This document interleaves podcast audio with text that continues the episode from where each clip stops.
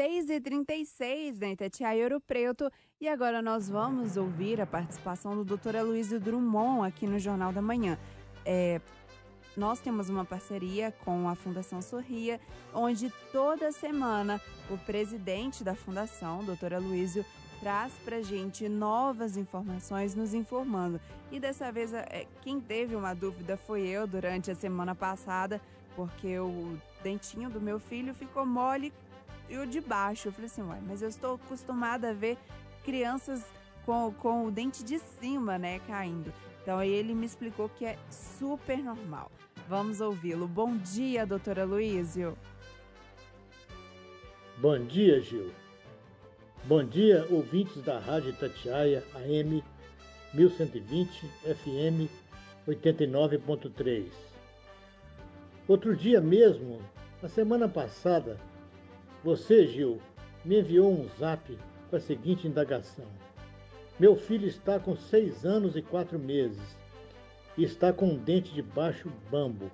É normal começar a cair pelos dentes de baixo? A minha resposta foi imediata. É normalíssimo. O dente e a idade do seu filho preenchem o cronograma correto. Fique tranquila. Achei, então, oportuno fazer alguns esclarecimentos sobre o assunto para que os pais se tranquilizem em relação aos dentes das crianças e com isso fiquem mais motivados a cuidar da saúde bucal dos seus filhos. Como já disse em pronunciamentos anteriores, na, na sexta semana de vida intrauterina, ou seja, dentro da barriga da mãe, as transformações epiteliais já começam a acontecer para o nascimento dos dentes. Com quatro meses de gravidez, já existe tecido duro nos dentes. É a calcificação que dá origem ao esmalte, principalmente nos dentes da frente. A partir daí, os outros dentes caninos e molares vão se formando até a erupção deles. Erupção é uma palavra que vem do latim, eruptione, que quer dizer saída com ímpeto, com impulso. Os dentes vão saindo da estrutura óssea, do osso da mandíbula e da maxila, rompem a gengiva e aparecem na boca. Já são visíveis para dar início à sua nobre função de mastigar os alimentos.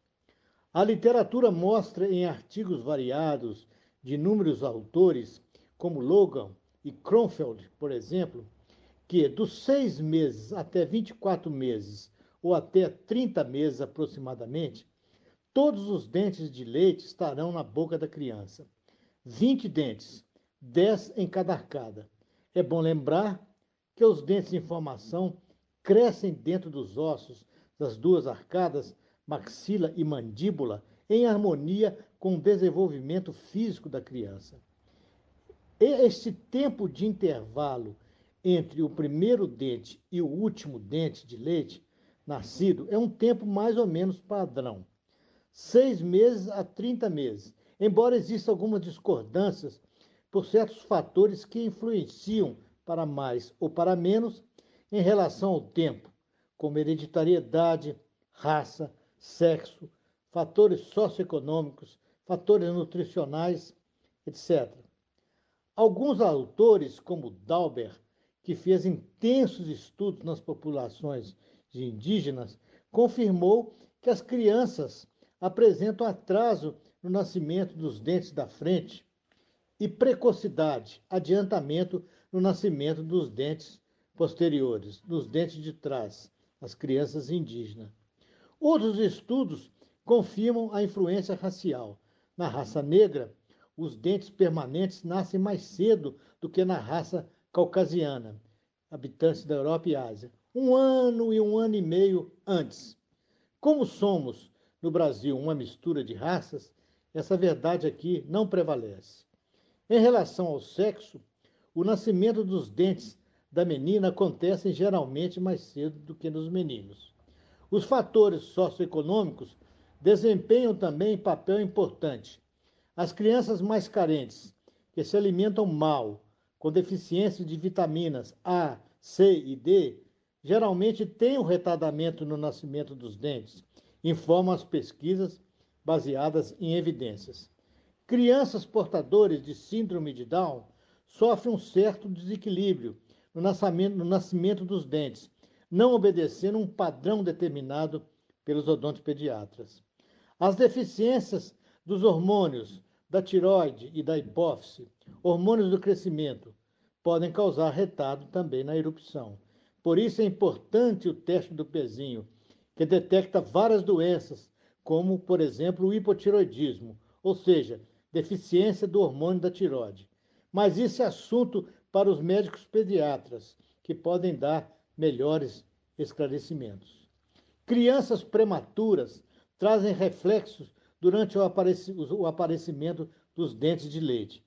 Como a erupção está relacionada com o desenvolvimento físico, crianças com menos idade de gestação ao nascimento e, portanto, com menos peso e mais problemas sistêmicos, problemas no organismo, tendem a apresentar erupção atrasada.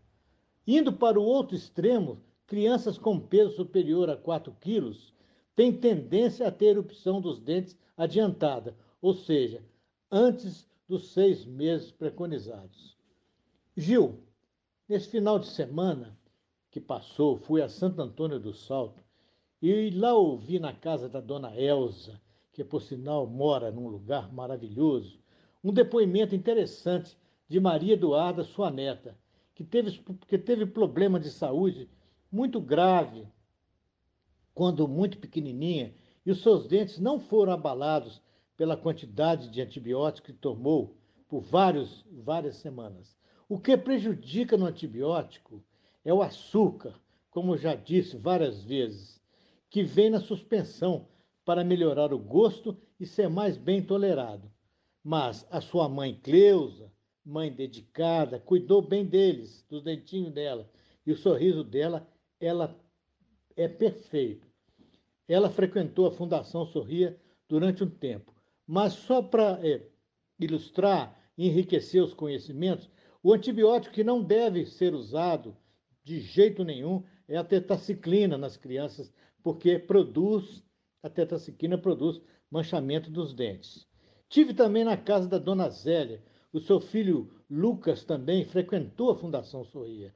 Ele teve um problema mais complexo, fez várias cirurgias e hoje tem os dentes perfeitos também. Ela me deixou muito orgulhoso pelos, pelos elogios que ela fez à Fundação Sorria e demonstrou muita gratidão pela nossa dedicação. É gratificante sabermos que somos úteis na nossa curta existência que temos neste planeta. Gil, serão muitas as informações que daremos nos programas subsequentes, mas faça ao César, seu filho, o que você aprendeu na Fundação Sorria. E é por isso que você tem esse belo sorriso. Muito obrigado, Gil, muito obrigado, ouvintes.